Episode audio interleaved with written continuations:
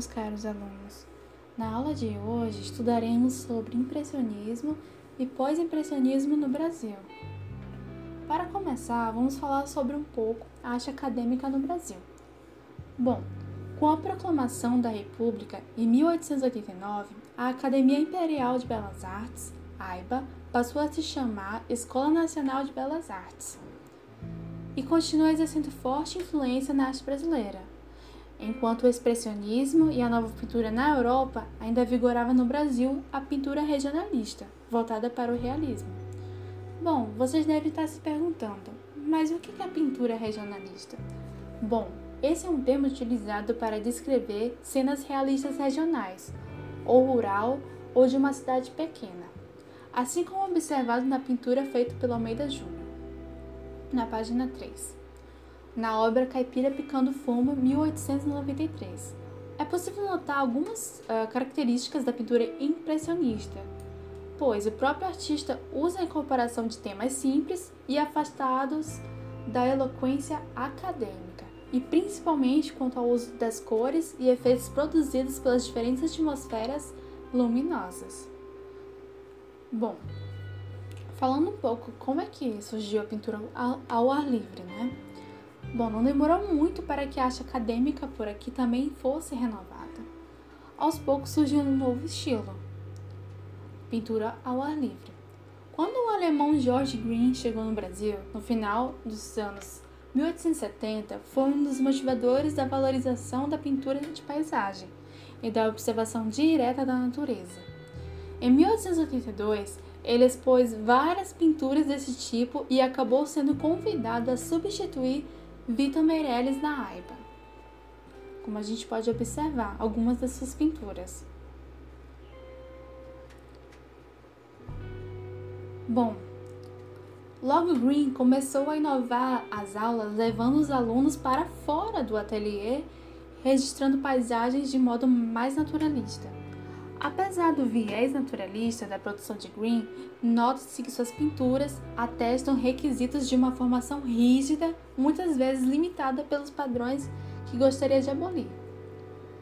Em seus quadros, a carência de emotividade é compensada pela produção fiel e detalhista de todos os aspectos da paisagem. Nesse sentido, talvez sua importância seja maior como professor do que como artista. Quando Green saiu da AIPA, sete alunos o acompanharam e formaram o Grupo Green. Eles gostavam de fazer pinturas ao ar livre no litoral de Niterói. Dentre eles foi, foram o Antônio Diogo da Silva Carreiras, Domingo Garcia e Vasquez, Joaquim José da França Júnior, Francisco Joaquim Gomes Ribeiro, Giovanni Batista Caxtagento, Hipólito Boaventura Caron. Em 1886, o grupo Grant se dispersou. Caron, Castaneto e Garcia e Vasquez passaram uma temporada na Europa. Conheceram a arte impressionista e perceberam uma forte relação com suas pinturas de paisagens ao ar livre. Nas páginas 13 a 15, você poderá notar três obras com temas paisagísticos, você consegue estabelecer semelhanças e diferenças entre elas e as obras impressionistas estudadas na aula anterior? As suas observações são bem-vindas e você poderá compartilhá-las no Classroom, bem como dúvidas e outras questões sobre a aula de hoje, ok?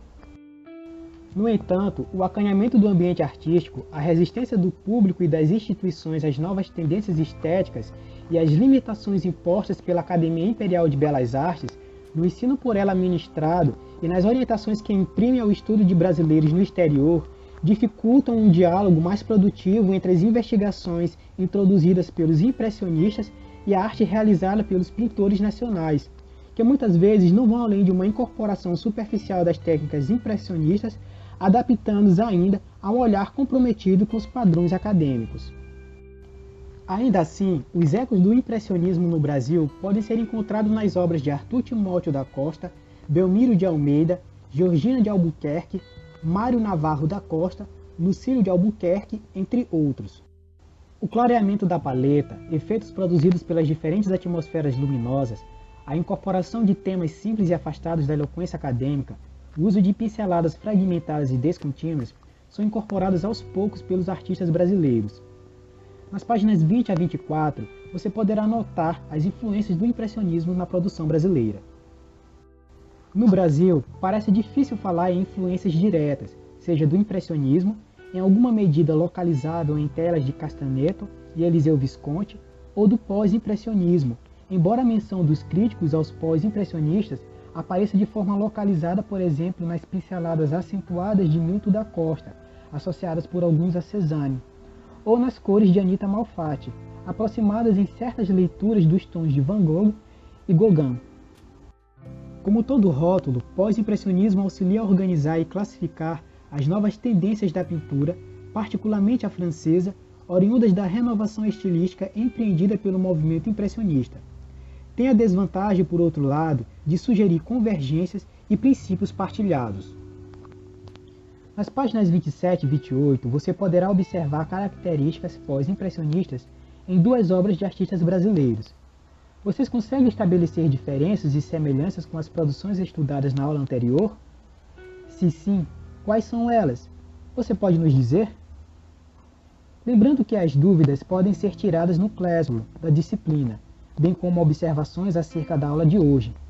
Estará também disponível material de estudo complementar. Esperamos que tenham gostado da aula e desejamos a todos bons estudos. Até a próxima!